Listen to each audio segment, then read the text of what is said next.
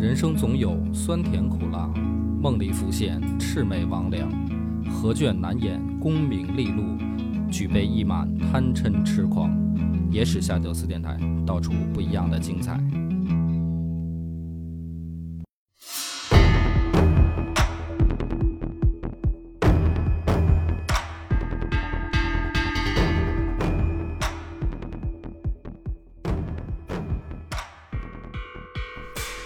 欢迎收听《野史下酒》，我是主播恶霸波。细菌佛，这回书呢，咱们就接着讲呃老李跟这个杨玉环小姐谈恋爱，也是最后一回了谈恋爱的事儿了。嗯啊谈了好几回了，主要是因为下一集就是大结局了，提前跟大家打个招呼。哎呦，马上行将尾声，对，这个瑰丽盛唐这个系列就要结束了。那么这一集的故事开始呢，又是一个 party 啊，大宴诸王。嗯其中呢，来了一位小王爷，谁呢？就是李靖。李靖，李靖是谁呢？就是李隆基大哥李宪的长子，嗯哦，就相当于这个是正经的长子长孙。对，哎，就是李旦这个枝儿上啊，嗯他的长子长孙。这李靖呢，也有一讲啊，有什么讲呢？首先，长得很帅，哦，仪表堂堂，仪表堂堂。是史书上就说呢，什么皮肤啊、发质啊都很好，有点现在小鲜肉这意思。嗯，这还不算完，玩音乐。哦，啊，这玩音乐玩的特别好。所以这小哥们儿呢有俩外号，嗯，一个叫花奴，花奴，一个叫酿王。就是说呢，这风流才子啊，嗯，花奴就是长得好看，你就可以感觉出来，这就是有点现在的这种什么韩流明星的那种感觉。酿王是这哥们儿不但呢这个风流潇洒，还好喝，哦，所以他有另一个组，他也有一个组合，就是饮中八仙。哦哟，饮中八仙里面，李进排老二。哦，饮中八仙每一个人啊都有一个词儿，那大家最熟悉的呢不就是李白吗？嗯。李白的词儿是这样说：李白一斗诗百篇，嗯，长安市上酒家眠，天子呼来不上船啊！自言尘世酒中仙，嗯这是李白的。李进的是这个：嗯，汝阳三斗始朝天，道逢取车口流弹，恨不移风向酒泉。啊，啥意思呢？因为他是汝阳王，哦，所以他说汝阳三斗始朝天，喝了三斗啊，这个就属于你用郭德纲那段子来说，就是如果你喝着喝着一睁眼呢，嗯，看见这个灯对着你，那不用怀疑，你一定是躺倒了。对，呃，是吧？道风取车口流弹，就是这路上发现这个运酒车了，这不行，这哈喇子就下来了。你看看这个恨不移风向酒泉嘛。那么这位王爷在 party 上呢，就是要表演一下才艺。今天我给大家呢表演一段什么呢？拿这个紫玉笛嗯吹了一曲凌波曲，啊这曲子也是李隆基写的。哎呦，哎嗯这个在宴会上给大家助了一个兴，这曲声曼妙啊，据说是大家一看，哎，好好好，说这个小李有有才艺。这在座的呢，杨玉环小姐呢，听着就入迷了。玩音乐的呢，就是知音啊，哦，啊大家都会玩音乐、嗯。是吧？入迷了，入迷以后散会呢，大家又都走了。这杨玉环呢，就想起来刚才这个演奏技巧啊，啊，就是一时技痒，就把这个李靖用过的紫玉笛拿起来啊，嗯。就试着吹了一遍，啊，就是等于刚才看他这演奏技巧，我想试试。他好死不死呢，就在他玩这个笛子的时候，李隆基听见了。哦，听见以后呢，说：“哎，还有人没走，看看谁呀？”进来一看，看杨玉环小姐在这儿吹笛子，就怒了。怒了，说什么呢？就是他是这个意思，说这个笛子是四宁王刚刚吹过的，嗯，上面这唾沫还在呢你瞧这，你也没擦呢，啊！你现在拿起来又玩儿嗯又吹的，你这不就是间接接吻吗？嗯，你什么意思？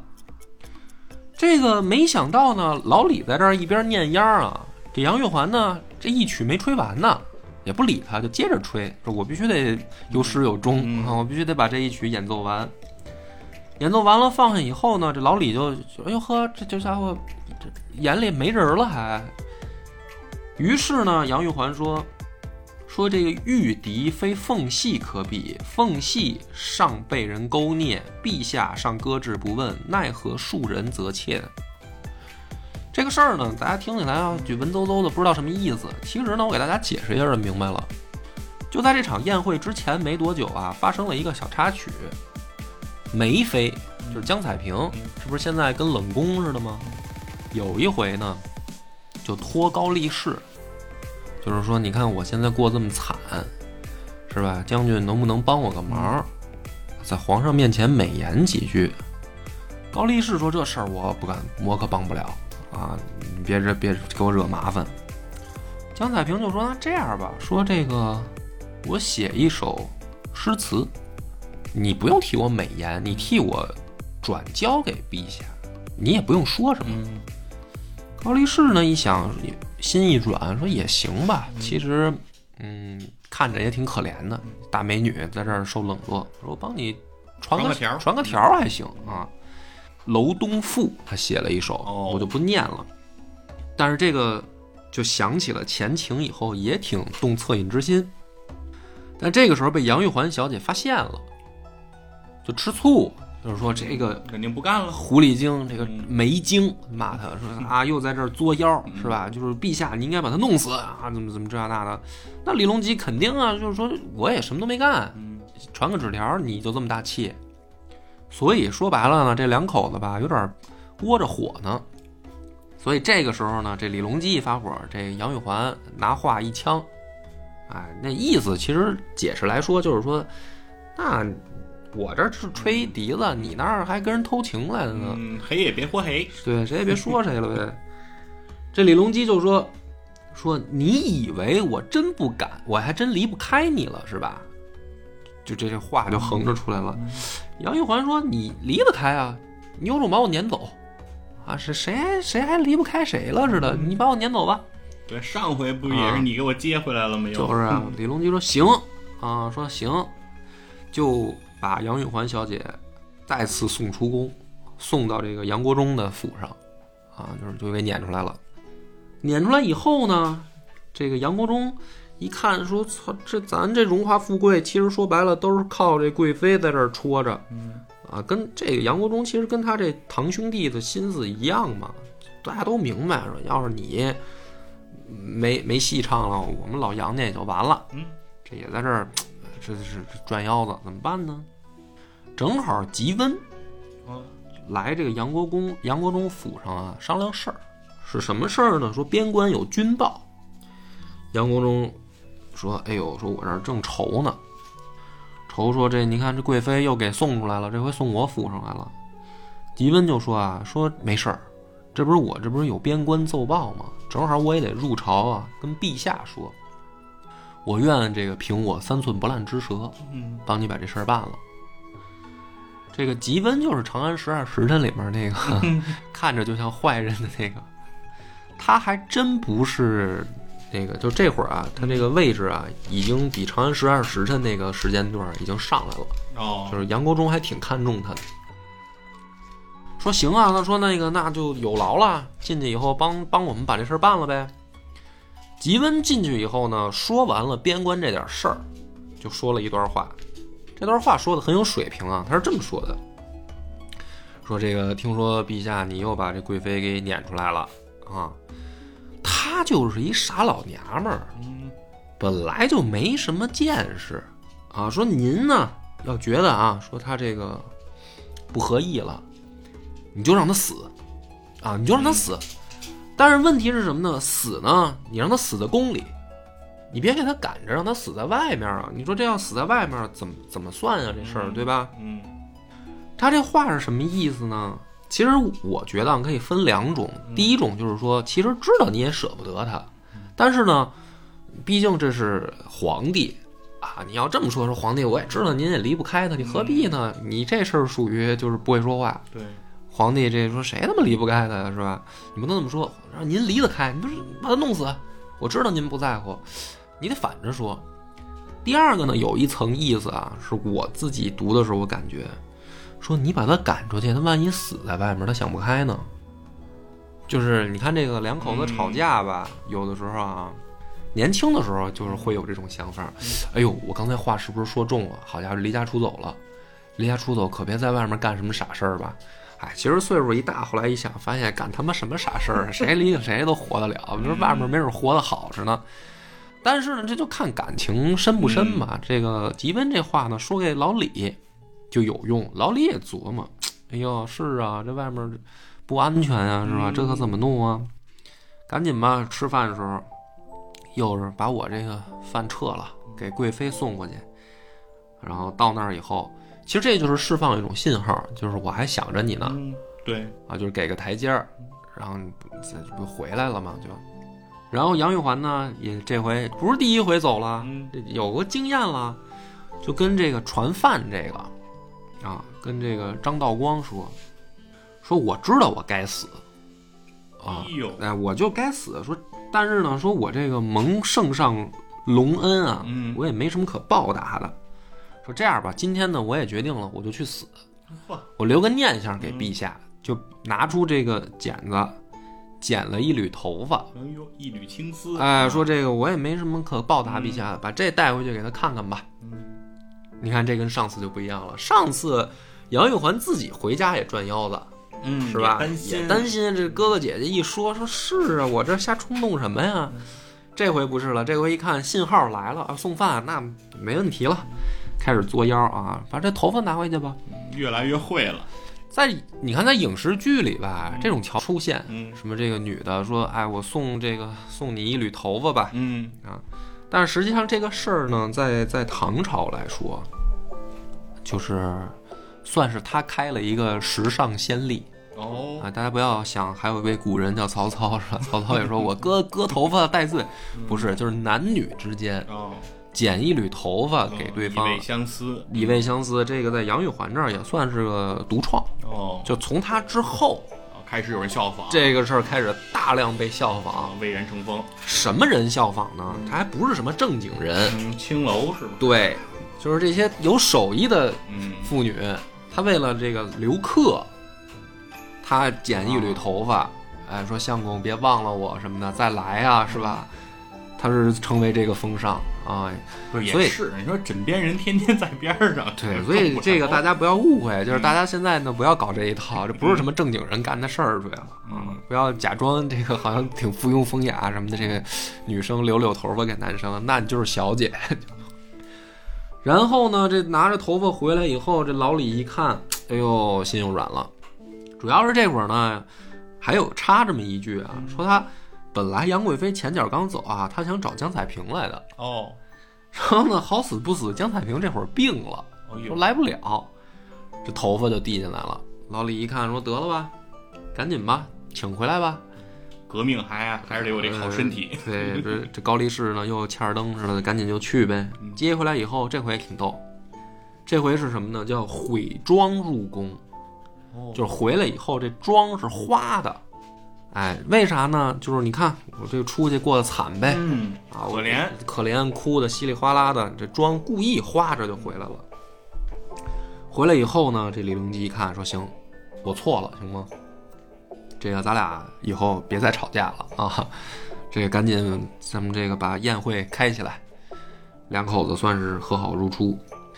讲一些这个小插曲呢，就是到了一个风景名胜了。”就是这到了夏天的时候，这两口子就琢磨了，说这杨玉环啊，老爱出汗，嗯，不是胖吗？嗯。啊，其实就是丰满，嗯。丰满的一动爱出汗，夏天热嘛，嗯，这个其实跟胖也没多大关系，这是。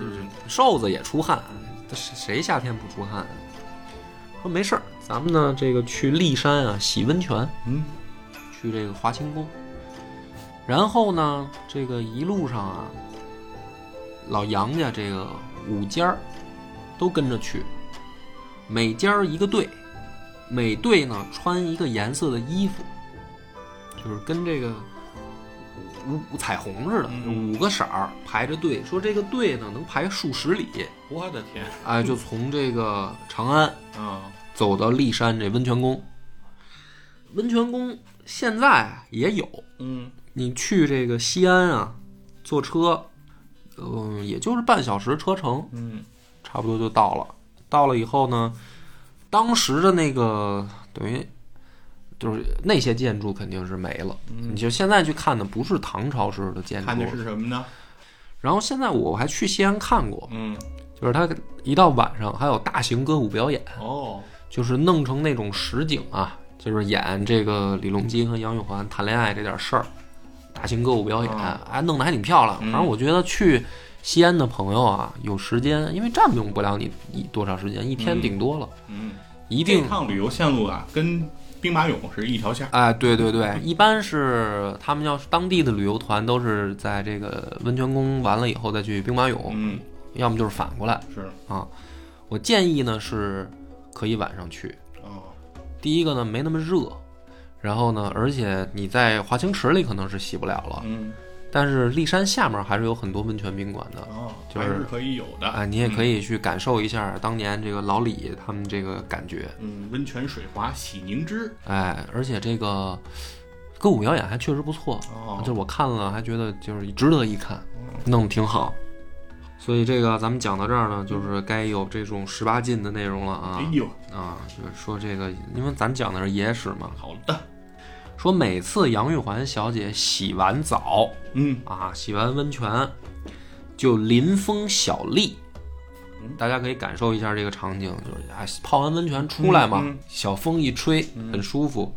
那么这个时候呢，说是露胸取凉，就是披一件可能比如说这个睡衣的那个长的那种睡衣似的啊，里边光着，嗯。啊，露着胸。嗯。然后更十八禁的来了，说一般这个时候呢，老李上去啊，李隆基直接闷贵妃胸乳，就是拿手就抓，嗯。抓完以后呢，他他还有一句词儿，他是这么说的，说软温心波鸡头肉，就是说嫩啊。嗯。啊，哎呀，这个反正我觉得这个也就是野史下酒能讲到的程度了，再往下我就不讲了啊。哦，再往下就是儿级了。对，反正就是这个这个啊，这个老老色头子，这个坏的很。嗯于是两个人呢，就是基本上啊，就不回长安了，哦，就是就在温泉宫就就就住下来了。嗯那么史书呢记这个一笔的时候，一般就是说老李荒淫无道，从此天子不上朝。哎，就从此天子不上朝了嘛，就是说的就是这事儿啊。所以为什么给我前面得加点这种香香艳的这种，是吧？嗯桥段呢啊。转过天儿来啊，没多久就到了七夕节了。七夕节呢，在古代呢也有一个名字叫乞巧节嗯，乞巧。啊，就是妇女同志们啊祈祈祈愿嗯，心灵手巧啊，因为这个古代所谓的针织女工还是一个挺重要的事儿。女红。对，说这你要是手不巧啊，没准嫁不出去。对，啊，所以说这个七夕节呢，又是乞巧节，嗯希望这个啊，我们这个有一双巧手。嗯民间呢，一般都有这种，就是说，呃，各家各户吧，嗯庆典活动。这个杨玉环小姐呢说，今年宫里也得弄，哦，也得搞。我，我牵头，嗯咱们就在长生殿搞，啊，请陛下莅临指导。好，七月七日长生殿。对，这不是七月七日长生殿，这个两个人啊，嗯一番假面三刀的这个上香焚香祈祷以后呢，就聊了，聊什么呢？这俩人这个抱在怀里啊，就说、说你看这个牛郎织女双星相会啊，嗯真是一番这个运势，是吧？这个牛郎织女的故事，我觉得就不用再细讲了，应该是个人都是个中国人都知道啊。这个一年见一回，嗯夫妻两个。老李呢就说说，哎呀，我觉得呀，你看他们俩一年才能见一次，嗯还不如咱俩呢。嗯咱俩天天见呀，是吧？天天在一块儿腻咕多好，哎，比他们好。然后呢，低头一看，杨玉环就哭了，哎哭了。李隆基也挺吃惊，说：“这你哭什么呀？啊，你哪儿有问题吗？”杨玉环就说：“啊，说你看，他们两个虽然一年见一面儿，但问题是什么呢？天长地久，嗯啊他俩死不了嘛。嗯所以就是说，虽然一年见一面，但是他们就是永远都能感情这么稳固。嗯说咱俩这个能不能长久呢？老李说：“哎呀，这还不好说吗？咱俩能，咱俩生则同年，死则同穴，嗯就是一辈子就不分开了。”杨玉环说：“好。”说：“那你发誓啊？你看这个谈恋爱时候嗯就是要发誓了。老李说：“好。”那个左右都闪开嗯啊！我要发誓了啊！嗯就带着他跪下，说：“愿生生世世常为夫妇。”嗯，双星在上，嗯就给我作证。哦杨玉环说：“好，陛下，啊，这个我我很感动，是吧？说愿如黄言，有于此盟，双星作证，不得令终。啊，就是说，你要是违背今儿的誓言，你就不得好死。”李隆基说：“那没问题。说今夕密誓，死生不负。这个为什么讲这么细呢？是吧？因为大家也知道后来发生了什么，是吧？男人这个嘴啊，有的时候也别太信啊，什么话他都敢说。君子一般不这样，一那种君子不要轻言怒。啊。啊，就是你答应人的事儿，你一定要办到，嗯。否则你不要轻易答应什么事儿。啊，尤其是对女孩儿，是吧？所以我也年轻过嘛，后来想想，哎呀，的确有的时候也说了好都答应些什么？说了好话。嗯。这个再转过转过天儿来呢，就是秋去春来啊。我这个这一集讲的节奏就比较快啊，嗯主要挑这个谈恋爱的这个经典桥段讲。嗯有这个袁立报来说，这个沉香亭畔，木芍药盛开，哎，很美。木芍药是什么呢？就是牡丹花儿嗯啊。所以这个牡丹这个时候在唐朝已经已经是一种流行花种了。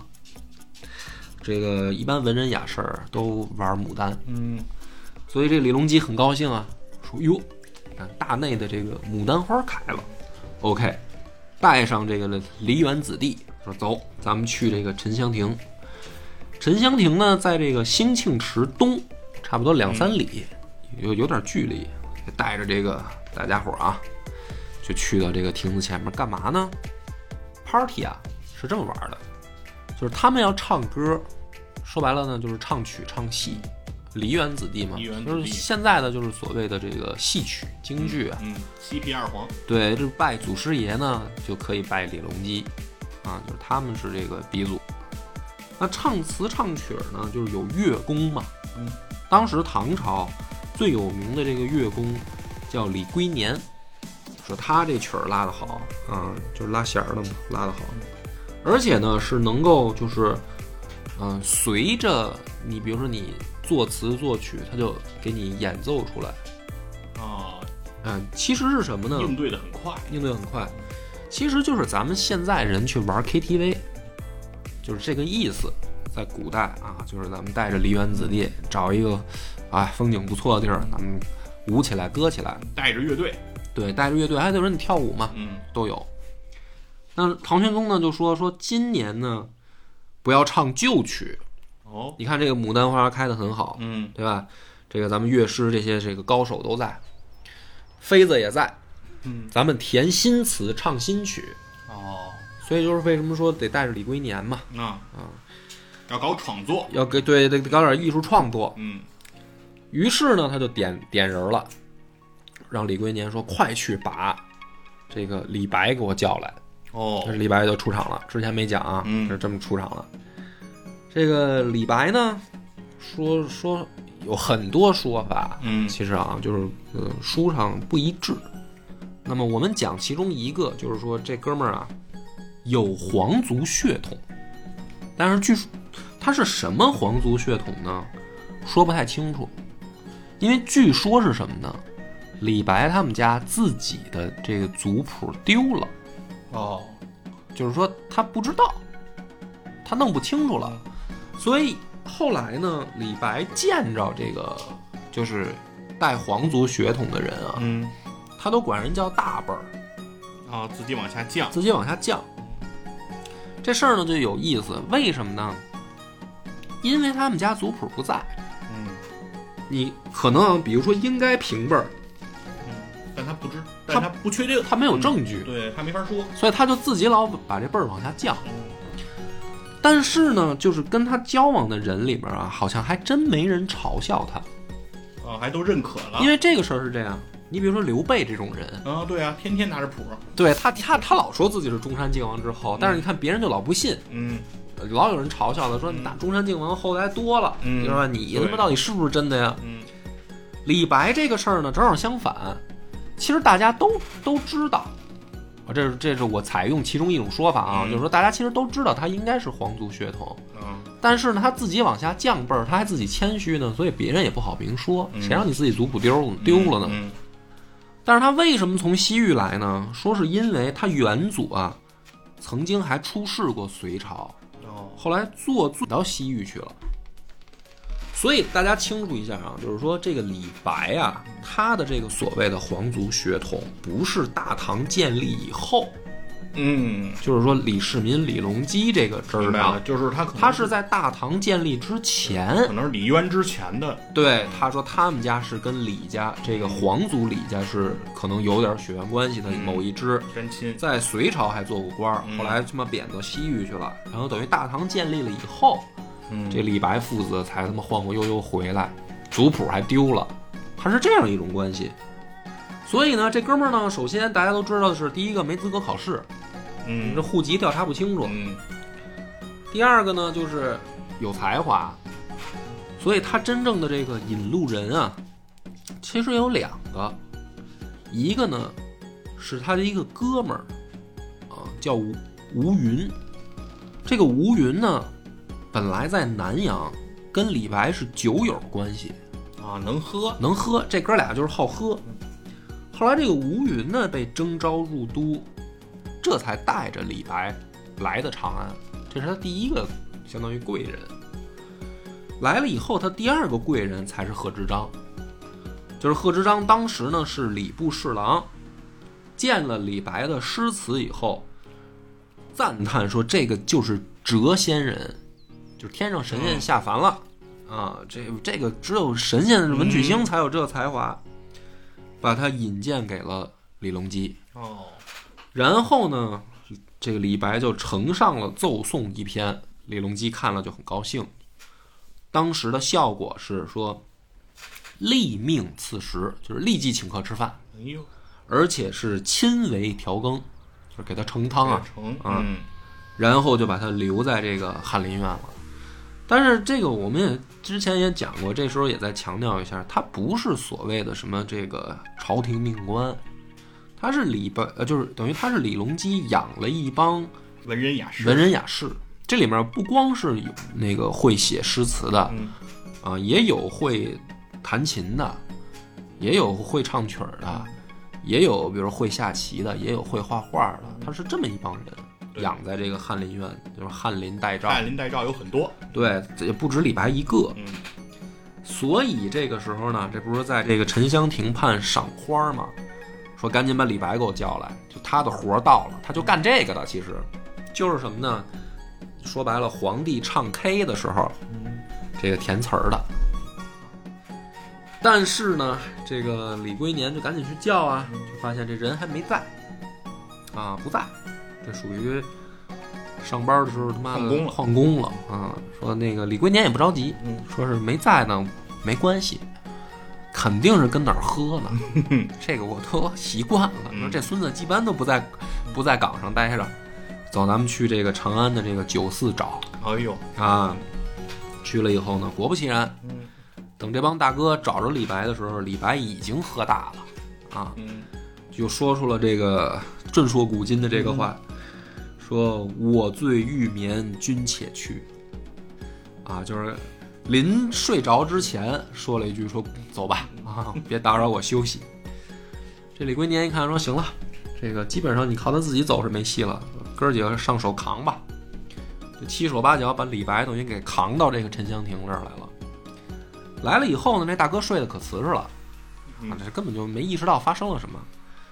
李隆基跟杨玉环一看呢，说这怎么办呢？说没事儿，先把他撂一边儿，嗯要一边醒醒酒，半天也不醒啊。这个场面就比较搞笑了，就是让这个太监过来含水喷啊，喷了好几次，把这李白才给喷醒了。所以就大家不要相信《妖猫传》那个里边的桥段啊，《清平调》不是那么写出来的。拿酒拿拿水给喷醒，喷醒以后呢，这李白一睁眼一猜，看见说：“哟哟哟，有罪有罪，是吧？矿工 被发现了，被领导抓一正着。”嗯，给逮回来了。哎，这个李隆基这时候很高兴，就说呢是那个没事儿没事儿，说这个叫你来不就是赶紧干活吗？嗯啊，就把这个今天这个咱们这个为什么来这儿，我们是干嘛来了这事儿一简单一说。那李白呢才思敏捷嘛，于是就写出了这个《清平调》，哎，这个诗词很美，念一下，这个就没办法再跳过去了。云想衣裳花想容，春风拂槛露华浓。若非群玉山头见，会向瑶台月下逢。一枝红艳露凝香，云雨巫山枉断肠。借问汉宫谁得似？可怜飞燕倚新妆。名花倾国两相欢，常得君王带笑看。解释春风无限恨，沉香亭北倚阑干。这实际上是三首，嗯我连一块儿给念了。简单呢也给大家做一个文学赏析吧。嗯就是我记得微信我写过，所以我就简短截说，快一点啊。云想衣裳花想容，春风拂槛露华浓，这个不用什么过多解释。嗯实际上呢，就是人花的美结合起来写，互相映射。因为主题有二，第一个是杨玉环，第二个是牡丹花，嗯所以呢，开头呢直接就是把这两个结合在一起写，显出了这个文学技巧的高超。嗯，对，后世有一个化妆品，嗯，艺名就叫露华浓。对。那接着说，若非群玉山头见，会向瑶台月下逢，是啥呢？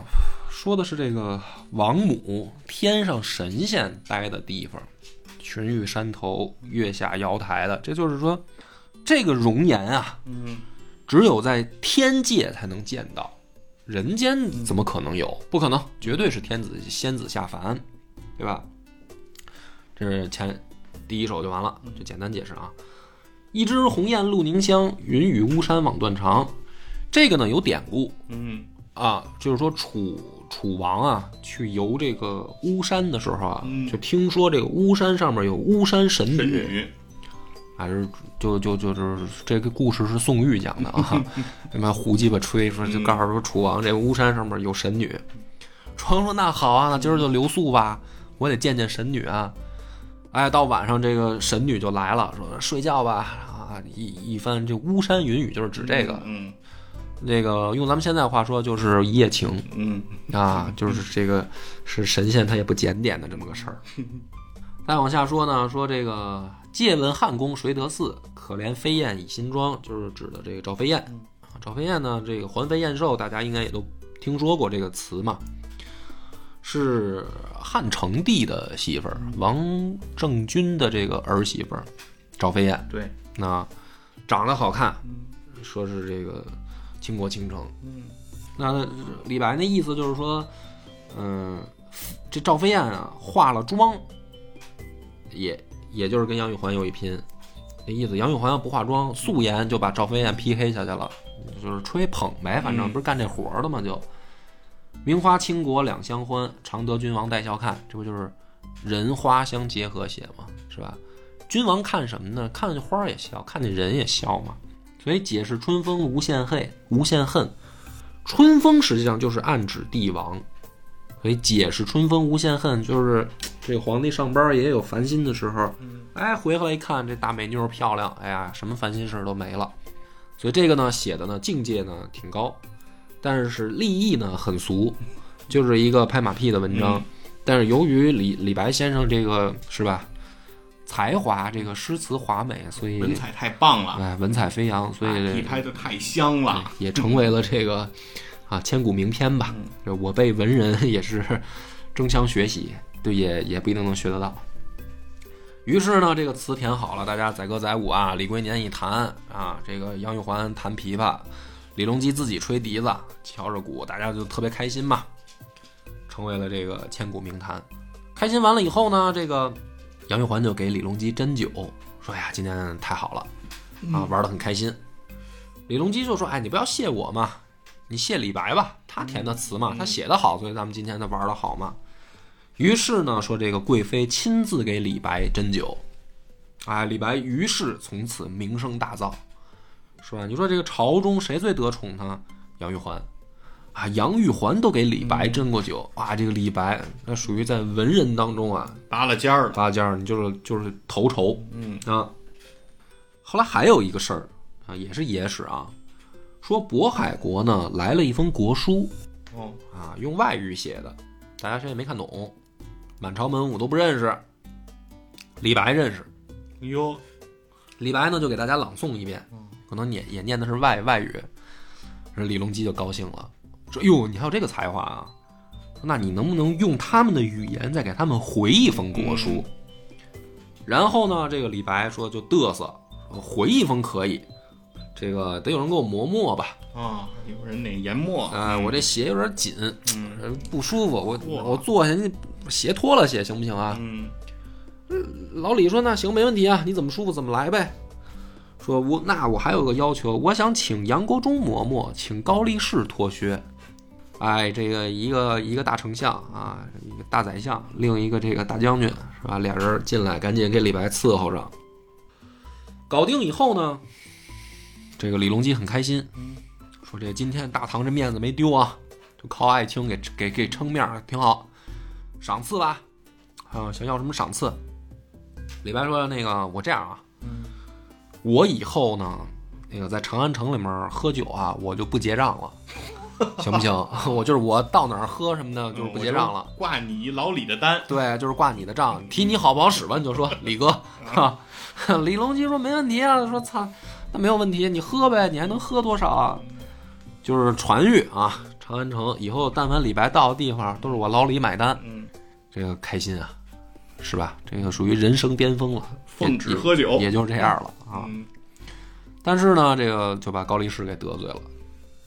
不太会做人了。哎，这高力士回头呢，就跟这个杨玉环呢，就吹这个阴风点鬼火，说娘娘啊，是贵妃啊，这李白不地道。嗯，杨玉环说：“这怎么不地道？这不是夸我写我漂亮，我还挺高兴呢，写挺好的吗？”高力士说：“你不仔细看看那词儿，你说他拿谁跟你比啊？他拿赵飞燕跟你比，他什么意思呀、这赵飞燕怎么了呢？野史解释呢，说这个赵飞燕不是私通燕赤凤吗？嗯有这么个事儿，所以呢，杨玉环生气呢，说因为他私通安禄山。但是前回书呢，我也讲过，不想这么讲，嗯因为这有点太野史了，我觉得不太可能。嗯所以呢，我给他另一个解释。赵飞燕这个人不地道是什么呢？她怎么当上的皇后啊？她不是打小报告吗？打许皇后小报告，说许皇后啊在家扎小人儿，嗯弄巫蛊嗯，最后就把这个许皇后废了，然后把赵飞燕提起来嘛。杨玉环小姐这不是也有这种事儿吗？争风吃醋的事儿是吧？她才当的贵妃嘛。是你别的不说，江彩萍不就是他给搞下去的吗？所以我觉得他，你也可以这么来解释嘛，就是说为什么拿你赵飞燕跟你比呢？争风吃醋，你嗯，把人家弄弄下去，他上来了，搞阴谋诡计搞。阴谋诡计上位嘛？嗯说他拿这跟你比，什么意思？杨玉环一想，对呀，老小子，我还没听出来，靠！幸亏你提醒我，不行，找老李去说李白这个人啊，纵酒狂歌，诗人臣礼啊，这也没毛病啊，嗯这是矿工抬过来的吗？喷醒的吗？说以后不许不许再让他那个进来胡说八道了。老李一看，嗨，其实也不是什么这个，不是什么国家公务员序列嘛，嗯不就是我养的一文人吗？啊，以后不让来就不让来了呗。媳妇儿说不让来，嗯不来了吧？于是呢，李白先生从此以后就是啊，云游四方，啊，他写出了一些吹牛逼的诗词，是吧？我被妾 不不伺候了啊，老子把你辞了。这个镜头再一转啊，还有这个新鲜事儿啊，元宵节，嗯元宵节有一天晚上啊，出了一个大案要案，属于这个长安长安县、万年县两个县都不敢管。什么事儿呢？说这个广宁公主跟驸马程程昌义两个人元宵节夜游关灯，走到这个西市门口的时候呢，人多呀，大家老百姓都出来了嗯啊！今儿晚上咱们热闹热闹吧，人多。公主这不是骑着马吗？就让前导的带着她去这个，就是赶人啊，啊，就把路给我让开，是吧？我们要跑起来。嗯，赶人的时候呢，就碰上有一伙人就不让路，哦哟，争执就争执起来啊！你他妈谁呀？我凭什么我给你让路啊？两边这个家奴呢就打起来了，就是鞭马鞭子啊什么的，能抄的家伙就往对方身上招呼呗。公主呢离得她躲这个鞭子的时候，在马上没坐稳，就摔下来了。摔下来以后呢，这个驸马爷赶紧就过来，看媳妇儿从马上掉下来，赶紧过来。结果呢，扶媳妇儿的时候就挨了几鞭子，哎呦，被抽着了，被抽了。于是这事儿就大了，就是为什么说长安县、万年县都管不了呢？是吧？这不是一般的打架斗殴了，啊！这个公主连夜就跑进宫去哭啊，所以不让人给欺负了。那说谁家这么横呢？一调查，是杨国忠的家奴，哦，就敢嚣张到这种程度够牛逼的啊！就说不好听一点，把这个公主跟驸马都给打了，嗯，家奴而且是。是，结果没想到是公主这么哭完一通，老李的解决办法是，杨家呢把这家奴宰了嗯，啊，你那肯定是别活了。但是说驸马爷程昌义也不应该带着公主夜游，把驸马爷给免官了。哦哟，这听起来呢好像挺公平，嗯但实际上一听不是这么回事儿啊。嗯，对，那边只是宰那家奴，而且确实是抽着公主的，对，嗯，于是呢，杨国忠呢就嘚瑟了。据说是曾跟自己左右的狐朋狗友说过这样的话，嗯。说我本来狗屁不是，这不就是靠着亲近关系，咱现在坐到这位子上吗？嗯。坐到这位子上啊，我也没想过坐到什么时候，嗯。啊，不知道这种事儿靠运气，所以我就趁着现在在位置上，我可劲儿的行乐。嗯，啊听起来好像也没没什么问题嗯。啊，好像是这么回事儿。但是野史嘛，嗯就是说这帮人一帮子王八蛋嘛，嗯是吧？而且呢，说他私通嘛，跟这个国国夫人，就是这个杨玉环二姐，二姐，两个人到什么程度呢？这不是反正也搬到一块儿了吗？嗯，干脆就把两家府地啊中间开一通道连上。哎呦，通上了，对，咱们平常就就别再出正门进进你门的了，咱就是直接家里边活动就完了。走着方便，昼夜往来，说是这个大家就不当秘密了。这俩人一块儿睡这事儿好像不新鲜，明铺暗盖了，而且是什么呢？就是说上街呀、嗯这两个人有的时候什么呢？并配在马上啊，就勾勾搭搭的，就是调笑，哎呀，这摸一下什么的，就在马上啊大街上，俩人就开始了。有的时候干脆呢就坐一辆车，啊，共乘了，这车里面呢俩人这样玩的时候啊还不挂帘儿，哎呦，哎，就俩人在里边腻咕的时候，这老百姓都能看见啊。说这俩可开心了，在里边，说就这么就这么不不遮不掩的，没羞没臊的。后面还有一个事儿，说是这个会逢关中大旱啊，不是那个闹水灾，我还什么说错了，说反了嗯，闹水灾。这个老李呢，一看天天这个下雨啊，就担心说完了完了，这老百姓肯定庄稼就毁了呀，嗯吃不上饭了呀，收成了，啊，结果说是杨国忠呢，特意跑到外面拿这个好的稻麦回来说：“陛下，你看，虽然天天下雨，嗯但是老百姓的庄稼没有受到波及哎呦，问题不算大，啊。嗯但实际上什么呢？据说是已经有开始饿死人的情况了，吃不上饭了。扶风太守叫房管，这个时候就上报灾情，把实际情况反映出来了。没想到遭到杨国忠的污蔑，说他说他不说实话，导致呢这个说实话的人反而吃瓜老。于是没有人敢再上报实情了。有一天呢，这老李看着外面这下雨啊，就心说这么大的雨，老百姓没事儿，哎呀，还挺幸运啊啊！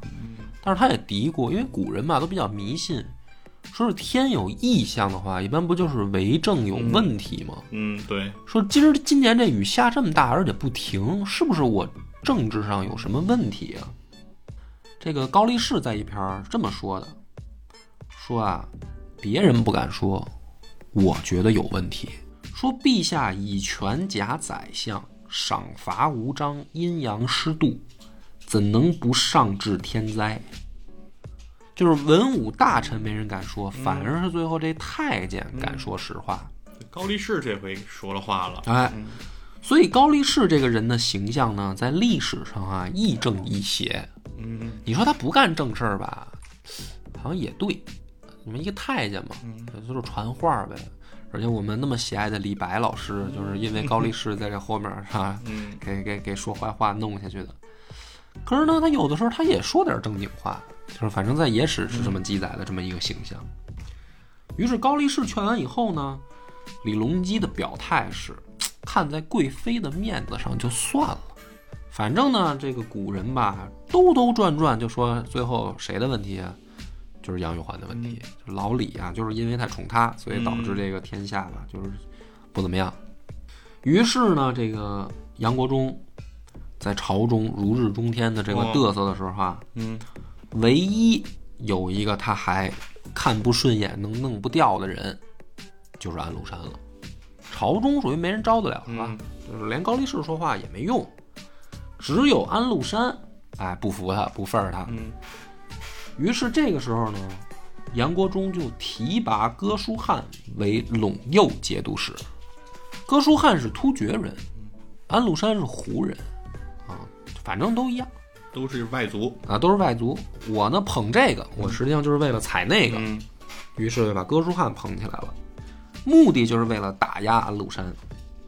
然后呢，这不是捧起来一个吗？就开始天天在李隆基面前就开始说了，说这个安禄山这个人啊，不可信，权力太重，早晚必反。老李说不会吧？我看这人挺忠心的呀，大胖子傻乎乎，挺好的吗，不是？杨国忠说：“陛下，你还别不信，嗯，这样啊，咱试他一把。好，怎么试呢？很简单，说你这样，你就写书信让他来，你看他敢不敢来？